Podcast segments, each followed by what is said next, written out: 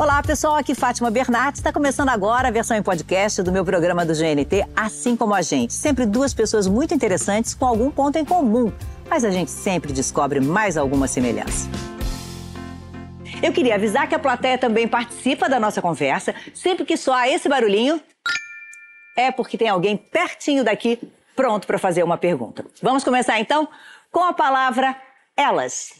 Oi, eu sou Leandra Leal, sou atriz desde criança, tenho 41 anos, virginiana, mangueirense, flamenguista, sou mãe da Júlia e é isso. Olá, sou Maria Rita, eu sou cantora, produtora, diretora, mãe, sou um pouco empresária às vezes, quando me falta algum tempo. Eu tenho dois filhos, eu gosto de cozinhar, porém cozinho pouco, eu tenho algumas manias esquisitas. Eu falo comigo mesma, sozinha. É um negócio estranho, mas acontece às vezes. Eu falo sozinha. Amo samba, amo carnaval e amo conversar. Vai ser bom hoje. Ai, que delícia, Maria Rita, Leandra Leal. Olha, pra mim é um sonho receber vocês aqui nessa noite.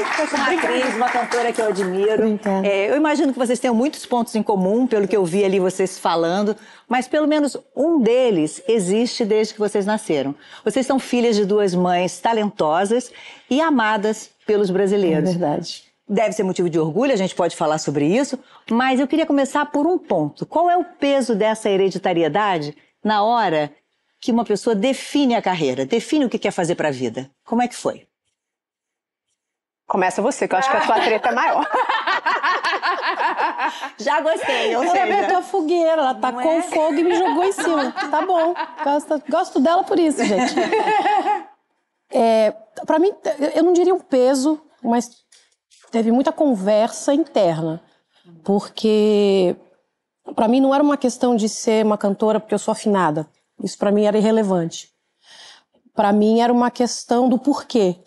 Então eu, esse essa essa relação da responsabilidade da continuação de um legado eu entendia.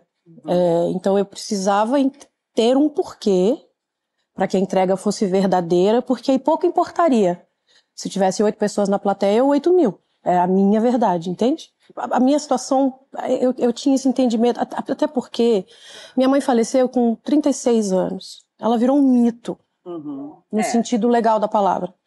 Então veio uma força muito grande, com um legado irretocável, quem- com- e uma representatividade, não só enquanto mulher e artista, mas cidadã Uhum. para esse país, num momento de história do Brasil que a gente vivia a ditadura e, enfim, todas as coisas que a gente sabe que aconteceu naquela. Então, é muita coisa que. que... A hereditariedade não era só do sangue, do DNA, mas era também dessa história, né? É. O que me acalmava, de certa forma, era que tinham pontos na minha vida, faculdade, seja o que fosse, assim, alguns pontos da minha vida que eu percebia que a gente pensa, ou pensaria, ou pensava igual. Ah, vamos falar um pouquinho mais sobre isso daqui a pouco. Claro. Você, Leandra, como é que foi? Você sentiu isso, que você estava indo pelo mesmo caminho da sua mãe? Olha, quando eu falei assim, né, que a sua treta era maior, porque assim, tem, uma, tem esse lugar mesmo, né, assim, do mito, né, assim, Elise, eu acho que deve ser muito difícil essa decisão na ausência também, né? Sem você poder trocar essa ideia. Eu tive muito conforto e acolhimento através da minha mãe nisso, assim, porque ela. E tem uma coisa que, assim, que eu desde muito nova reconhecia isso, que assim, para mim era uma honra Exato. carregar o meu sobrenome. Sim, o que é isso que você falou, É né? isso. Assim, o que minha mãe fez pela história do Brasil, pela cultura brasileira, é uma coisa incrível. O fato de ser filha dela me ajudou muito, me abriu muitas portas. Agora, manter, é, né, construir o seu próprio caminho é um outro desafio, é uma outra etapa. Ela não ficava preocupada com essa história de você no início querer, porque você começou muito cedo, com sete anos você já estava no teatro. Com Sim. 13 você estava fazendo A, A Ostra e o é. Vento, que é um filme lindo. Eu acho que depois, ali na minha adolescência, ela tinha um senso de preocupação, assim, muito grande. Porque a minha adolescência não foi fácil, porque, né, eu também fiz... Aí eu me mudei de cidade, fui para São Paulo, fazer outras coisas e... E tive, né, sei lá, eu com 19 anos eu escrevi, dirigi e atuava numa peça. A minha mãe ficava assim, gente, ela é louca. Uma pessoa com 19 anos quer fazer isso na vida? Não uhum. dá, não, não, não, não, não começa assim. Ela uhum. achava uma, né, uma audácia. Uma ousadia. Pessoa, é, uma ousadia, se a pessoa chegar e fazer isso, assim, de cara. Você falou, Maria, que, ah, ser afinada, ok. Você era aquela criança que em casa, brincando, cantava? E assim, as pessoas diziam, nossa, essa menina vai ser cantora? Ou você era, ficava muito recolhida? A música entrava como na sua vida na, na infância e na adolescência? Nossa, a vida, a, a, música, meu pai é músico também. Sim, pai, né? irmãos? É, meu pai, é, mas nessa, nessa fase de infância e adolescência, meu pai compunha no meio da sala. Tinha estúdio, mas o estúdio não era uma porta fechada com tratamento acústico. E eu ficava em silêncio ouvindo ele trabalhar. Uhum. Então, desde a escolha do andamento da, da música ao, a música pronta, eu ficava ali fazendo dever de casa quieta. Então, a música tá em mim desde o útero. Claro. Tem, tem muitas coisas inexplicáveis na minha vida que, que quem conviveu com a minha mãe fala assim, isso é isso é útero. Uhum. Renato Teixeira, a gente teve uma conversa dessa uhum. há alguns anos, quando Romaria fez 40 anos. Uhum. Me chamaram para cantar, me perguntaram qual era a minha relação com a música, e eu falei, não sei. Eu só fico muito profundamente emocionada, e eu não lembro a primeira vez que eu ouvi. Eu não sou cristã, não frequento, não, enfim. Aí ele falou, mas é porque sua mãe gravou essa música quando você estava grávida de você com sete Nossa, meses. Nossa, que lindo! Aí você fala, bom, então a música sempre teve é, muito presente, mas eu sempre fui muito tímida.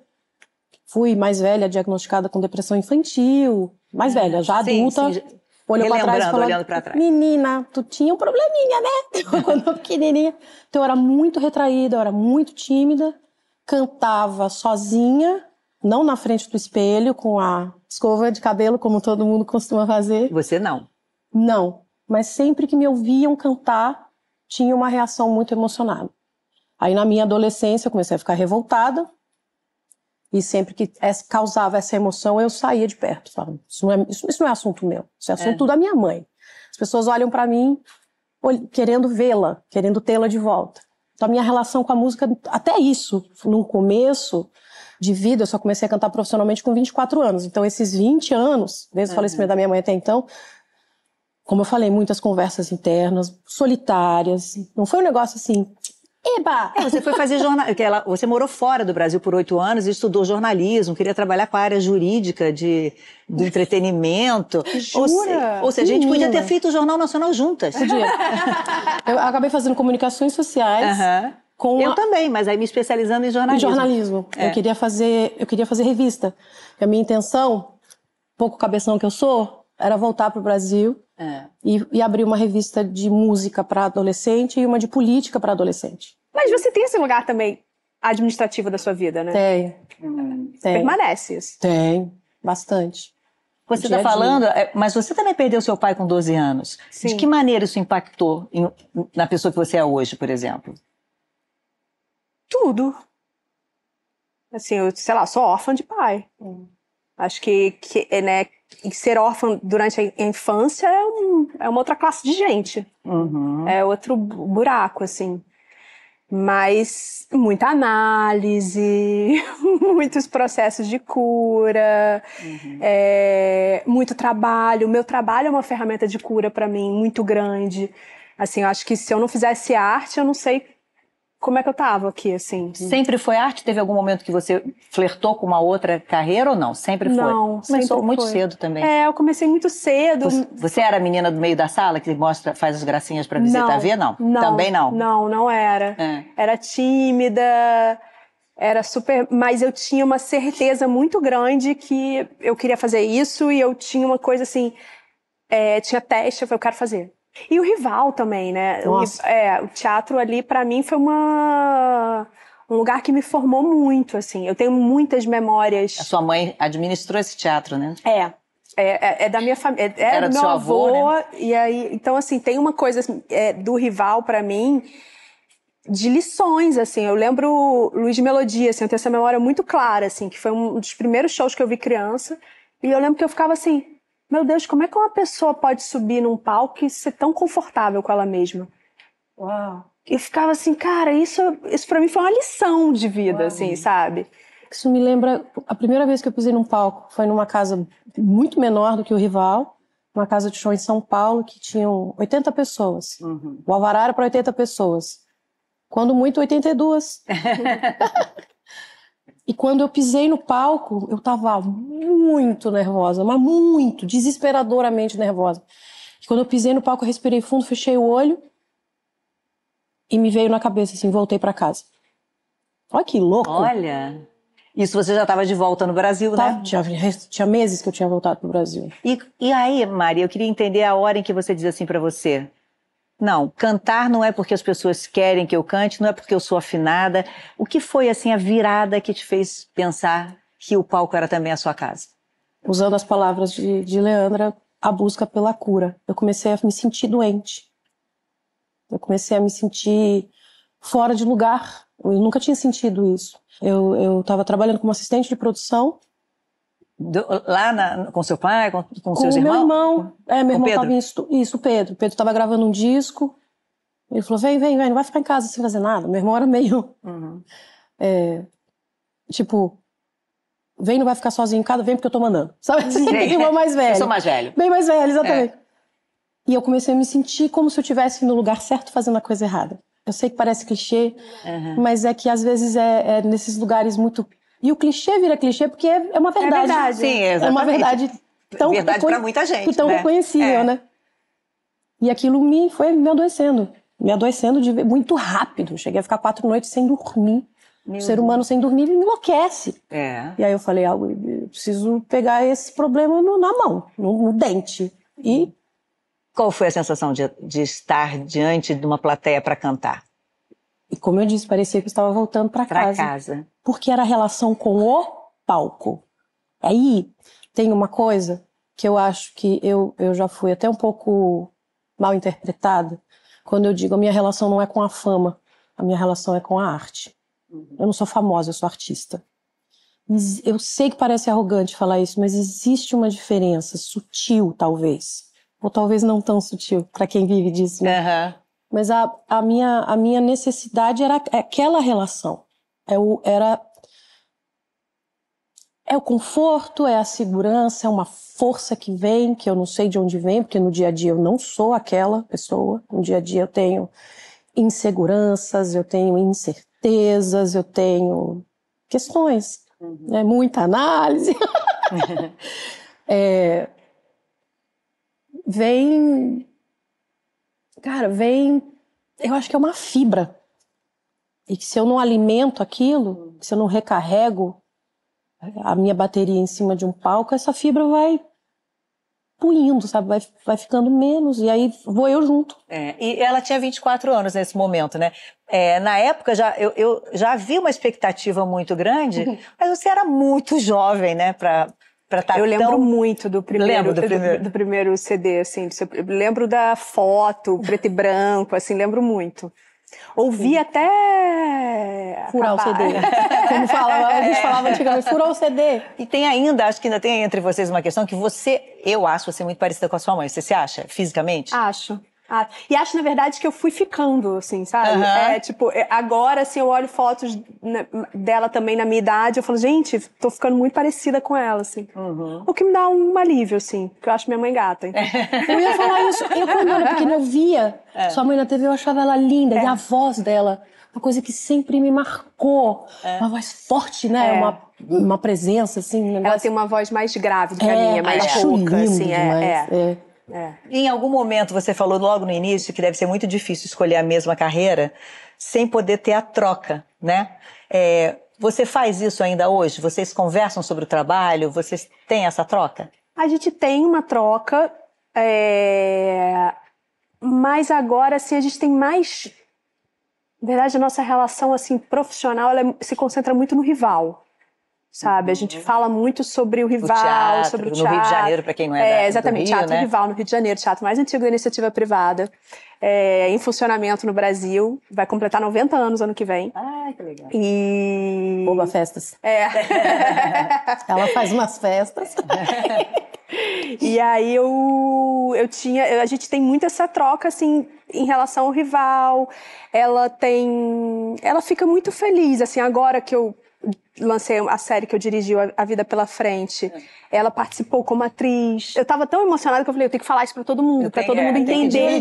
É, pra todo mundo entender, assim. Eu falei, gente, eu tô... assim, Falei pra equipe, eu falei, cara, eu tô muito emocionada, porque de repente eu tô fazendo um projeto, né, que é um projeto de 10 anos, que era essa série, dirigir... É, com adolescentes, é, né? com ad- para adolescentes. para adolescentes e tipo a minha mãe tá aqui e de repente eu tô dirigindo minha mãe eu falei cara é uma Cara, que loucura. é, uma espiral na vida, uma volta que eu falei, cara. E aí, pra mim, foi muito emocionante isso, assim. Muito. Acre- Opa! Pois não. Oba! Boa noite, Boa Fátima. noite. Eu sou a Vânia Ferraz e a minha pergunta vai para Maria Rita. Por favor. Vocês estão lindas, tá? Obrigada. Depois de tanto show, querida, como é a sua vida em casa? ah, te peguei. Bicho, minha vida em casa. Ah. Vamos lá. Falou de cozinhar ali no vídeo que a gente viu. Cozinho pouco, eu É. tenho poucas cobaias. Eu não cozinho mal. Ninguém nunca passou mal. Hum, tá ótimo, então. Já tá bom. Isso é importante, né? Sim. Ninguém nunca reclamou. Meu filho chega de São Paulo, meu filho tá morando em São Paulo tem um tempo. Ele chega de São já chego aí. Ele chega de São Paulo, mãe, mãe, faz seu mexidão.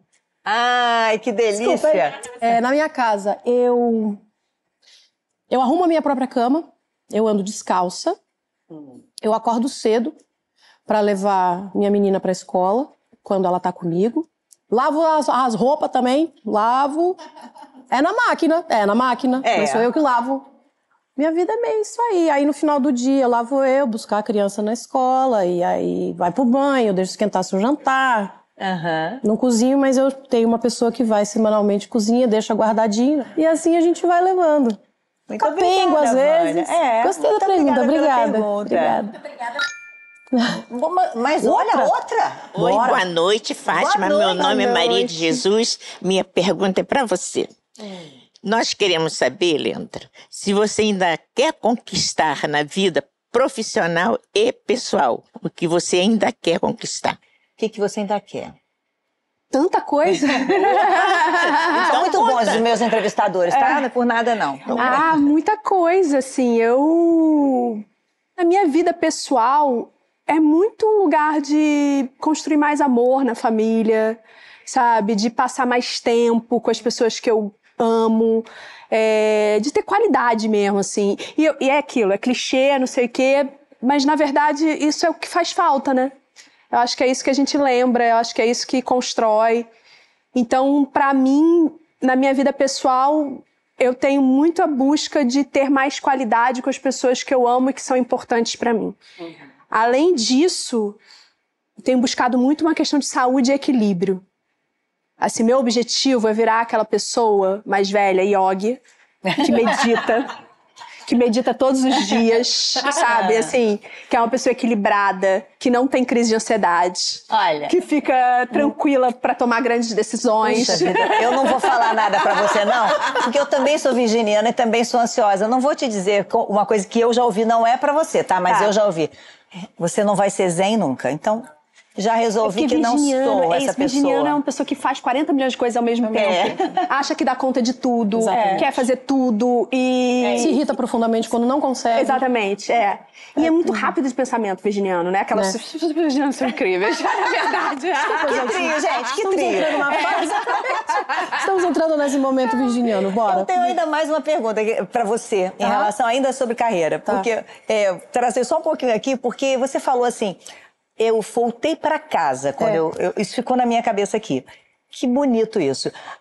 Essa foi uma decisão, uma decisão corajosa, né, de, de cantar, porque você sabia que você, querendo ou não, as pessoas sempre fazem algum tipo de comparação e eu acho que para você deve ser muito dolorido, porque é como se você tivesse ter uma rivalidade com a sua própria mãe, né? Você- mais ou menos isso. Eu queria saber em que momento você estava pronta para cantar também, não o samba que você canta muito bem, MPB, mas o repertório da sua mãe. Aham.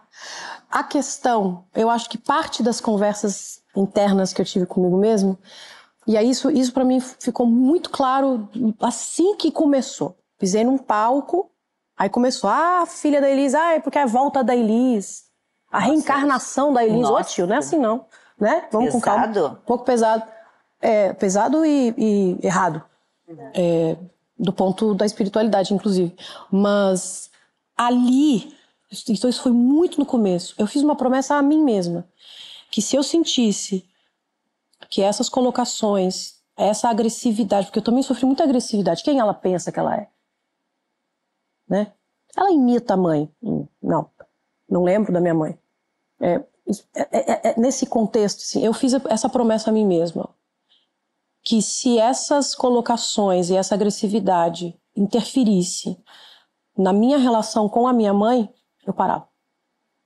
Isso para mim é claro até muito é ponto pacífico até hoje. Não tiraria de você a, pela segunda vez a sua mãe. Exatamente.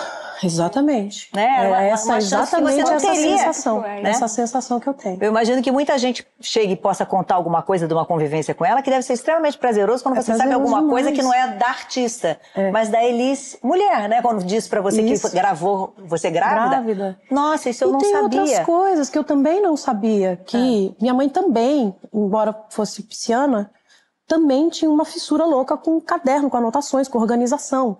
Minha mãe, ela era engraçada, eu não sabia. Ela tinha um senso de humor ácido que os amigos, as pessoas que conviviam com ela, você é muito parecido com o seu.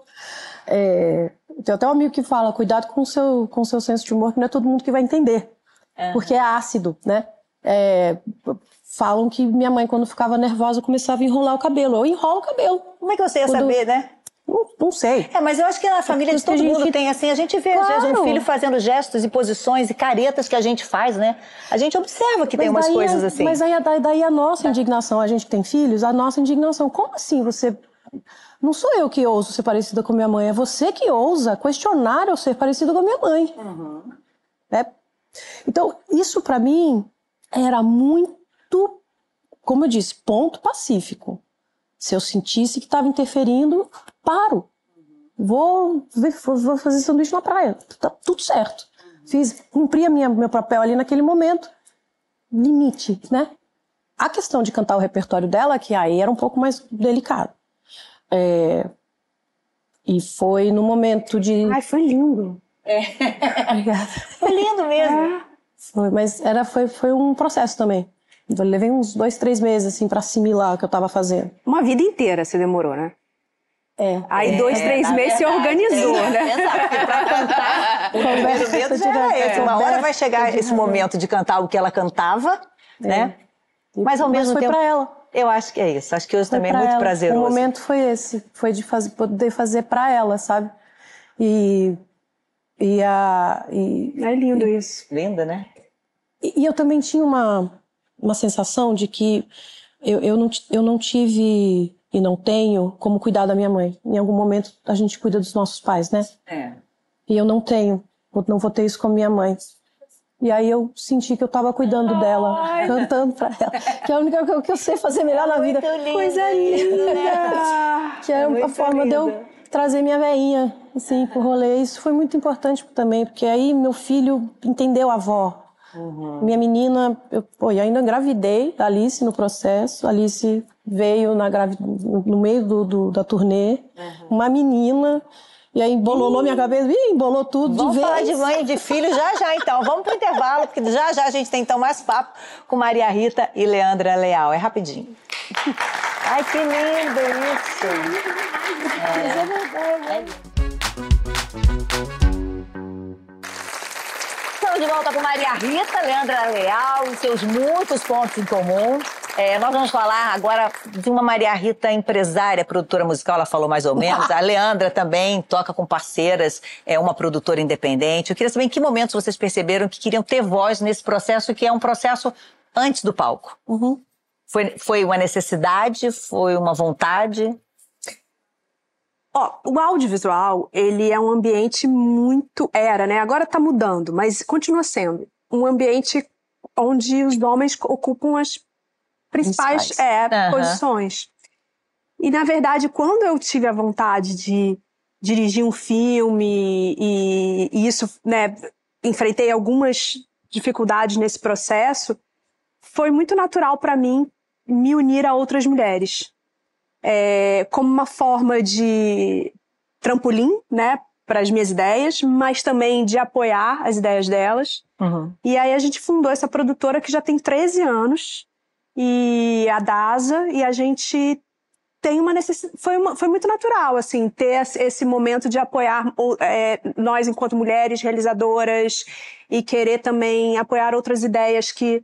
Outras narrativas, outros pontos de vista, pontos de vista femininos. Uhum. É, é isso, a gente for ver, né, cada a produção de cada ano de cinema, quantos são dirigidos por mulheres, né? Assim, é muito muito pouco ainda. É muito pouco ainda e a gente queria impactar nesse lugar também, assim, contribuir para essa diversidade mesmo de narrativas. E eu tinha uma escola muito grande por causa do rival também, de novo. É. Porque minha mãe administra ah, um teatro. Você tinha quantos anos ah. quando a sua mãe administrava o teatro? Você era novinha eu ainda. bebê. Assim, meu avô administrava até eu ter, eu acho que uns quatro anos. E depois minha mãe começou a administrar. Então, assim, eu fui e, muito... foi, e você passou a administrar com que idade? Eu, em 2016, é, 2015 para 2016, eu, eu sempre fiz coisas no Rival. É, fazia.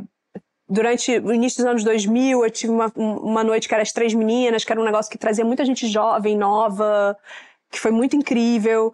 É, sempre fiz coisas, assim, uhum. tipo, produzia... Produzia algum, coisa. É, produzia é. coisas, dava pitaco na programação, fazia assim. Mas aí, desde 2015, 2016, Aí eu entrei com lá, a minha mãe ficou fora um tempo, mas aí ela voltou. Uhum. Porque ela deu uma cachaça pra minha mãe. Ela não tem, sabe, assim, ela não, não, não, não tem como ela se aposentar. Eu já entendi isso também, assim. E ela vai querer fazer, é. É, aí é isso, é, é, é, eu, às vezes, eu ficava muito assim, mãe, mas é sua saúde, mãe, mas você. Né, mas... mas tem a saúde emocional sem. também, né? Que a gente, às vezes, só consegue sem. trabalhando, né? É, exatamente. Pior sem. Então, ela é super feliz também lá, é realizada com esse lugar de do que ela proporciona para a cidade, né, assim, é. para para a cultura carioca brasileira.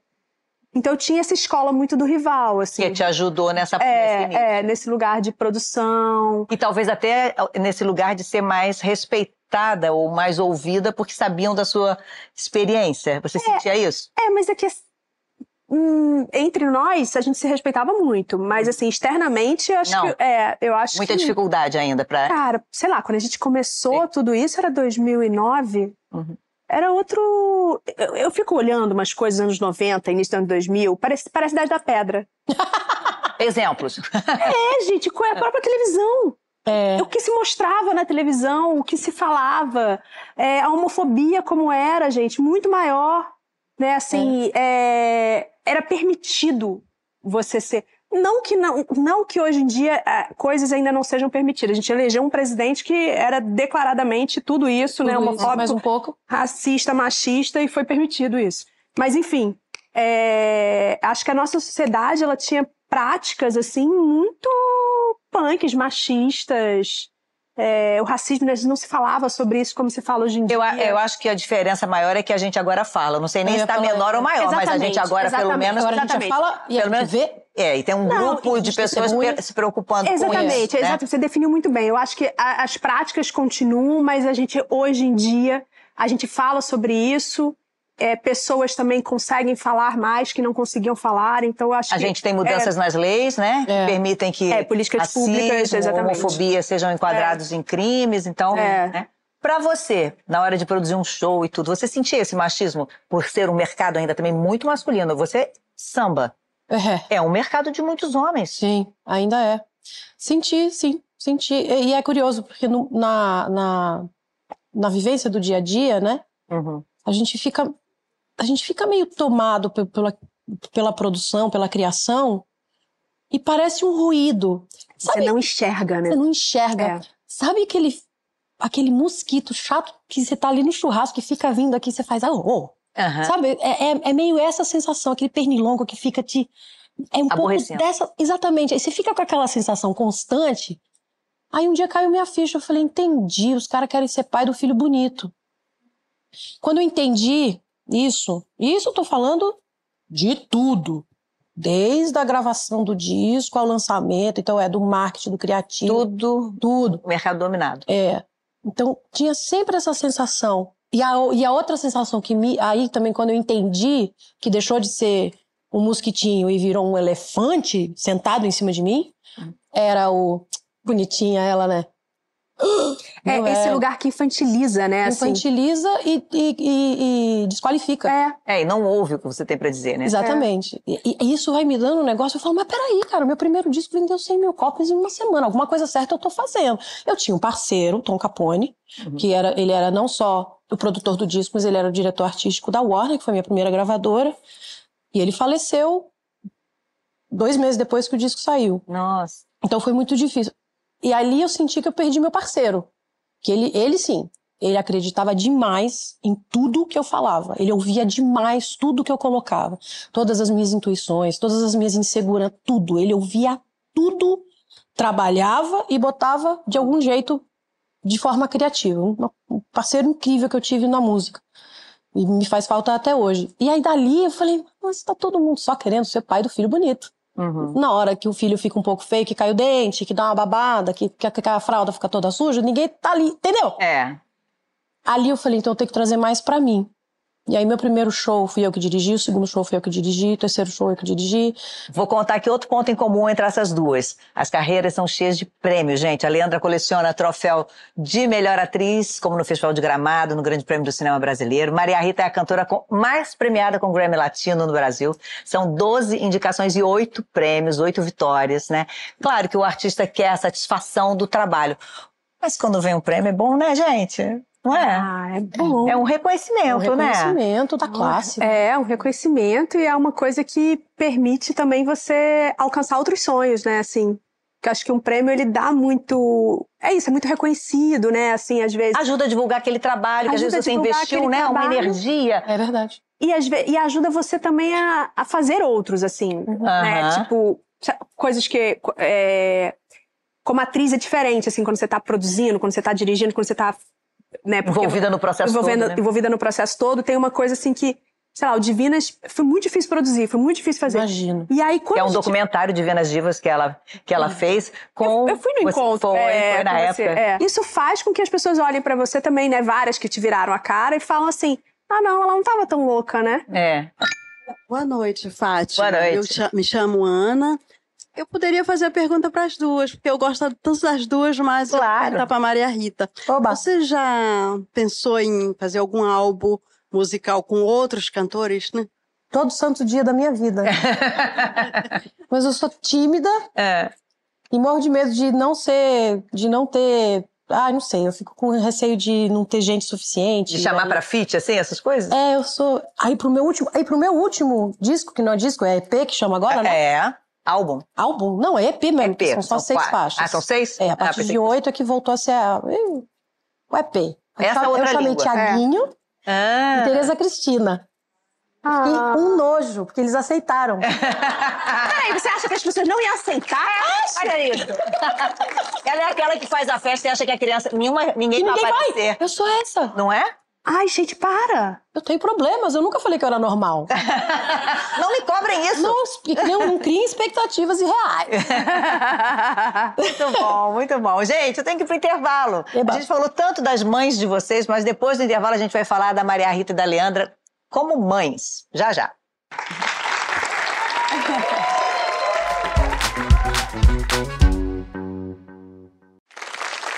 Estamos de volta com Maria Rita e Leandra Leal. A gente falou muito que elas são filhas de mulheres famosas, né? Seguiram também a carreira artística, mas agora eu queria saber que tipo de mãe vocês são.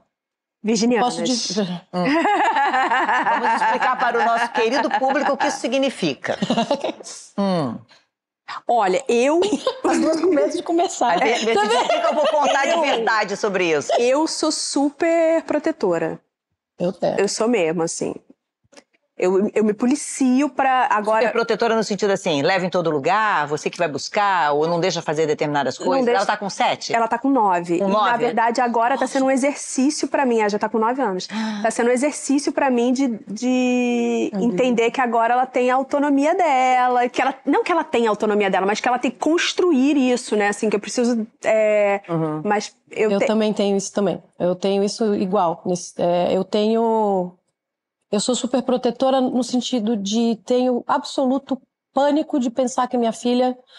Que eu vou. sol- que quando chegar o momento de soltar ela no mundo, ela não vai ter ferramenta para lidar com esse mundo esquisito que a gente vive. Uhum. Protetora nesse sentido, Você se sabe? preocupou mais em ser mãe de menina do que de menino? Foi mais difícil mais. pra você? Muito mais. Ai, meu- Eu buguei, como diziam os jovens, quando eu descobri que era uma menina. É mesmo?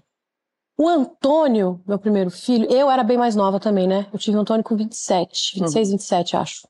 Hum, é por aí. E eu levava ele pra tudo quanto era lugar, eu botava ele debaixo do braço, eu dava banho nele no camarim, antes de show, antes de mandar ele dormir, eu botava, eu, eu, vira, eu arcava assim, eu, eu arca- arcava meu corpo e botava ele aqui.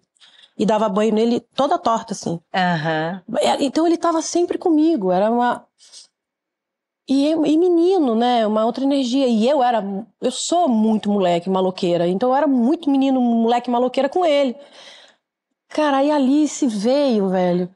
E ela é uma, uma pétala de flor. Ela é, uma, ela é sensível.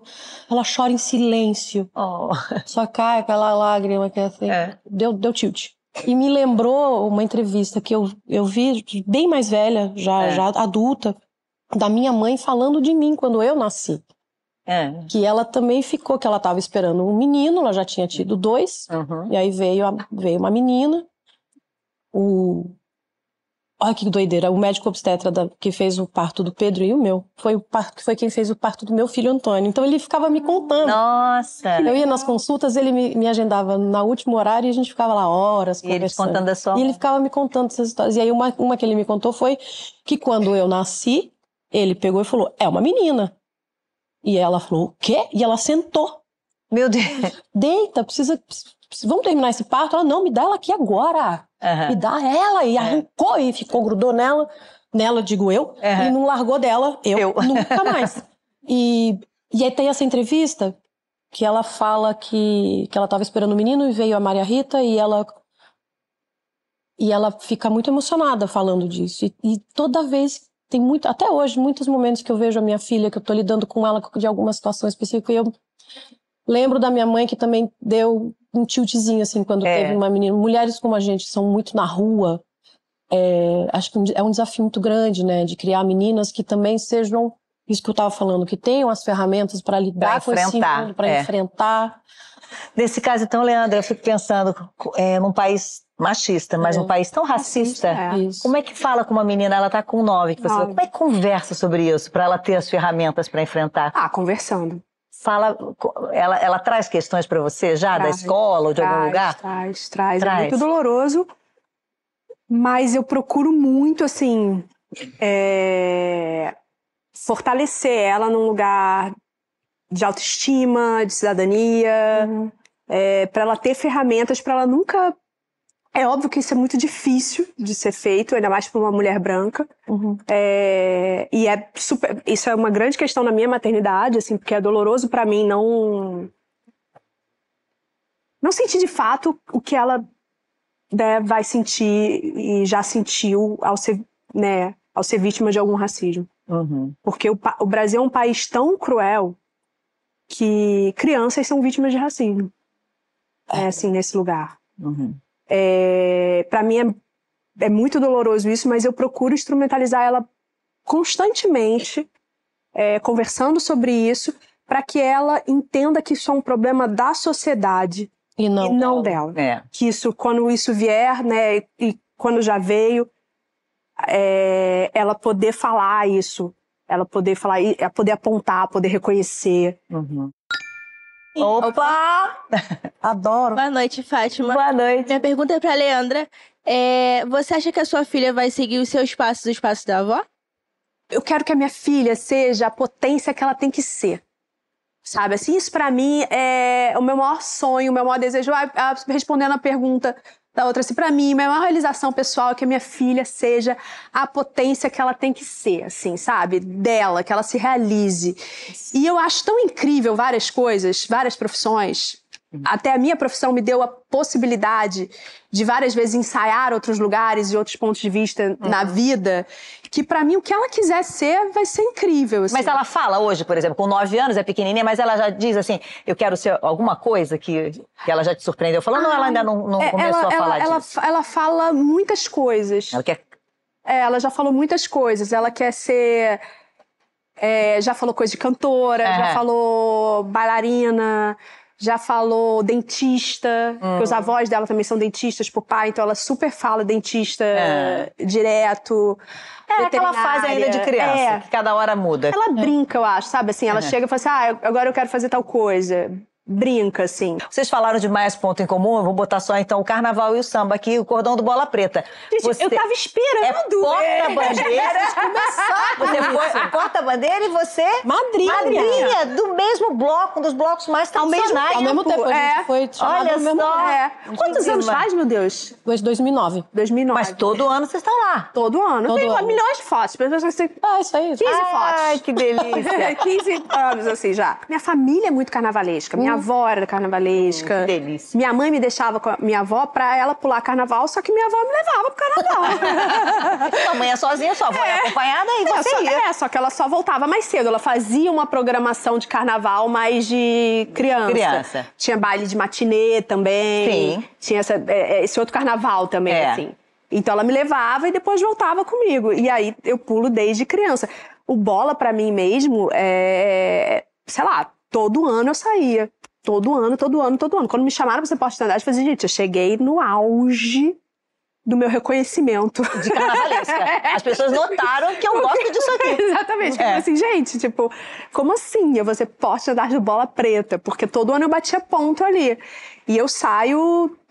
O Cacique de Ramos também é tipo o meu bloco da- do Meu coração. sonho no cacique. Ah, a gente já se encontrou no É, exatamente. Ninguém nunca deixou eu ir. Me leva um dia. Te levo, amor. Com Eles falam que eu não posso ir, porque se quê? me, eles falam que se me reconhecerem vai ser um problema. Eu falei, vocês estão de me zoando, né? Muito. Juro que já teve esse Ah, momento. vamos conversar sobre isso depois do programa. É, pelo amor de Deus. Meu sonho é ir no Não, cacique. Não, não, o cacique vai. Enfim. a gente resolve É, isso. é. Eu também acho que não é nada Cacique disso que meu é, pavor é, falaram. não. é, é- é maravilhoso. Pra mim é tipo. Carnaval, pra mim, é o meu Réveillon.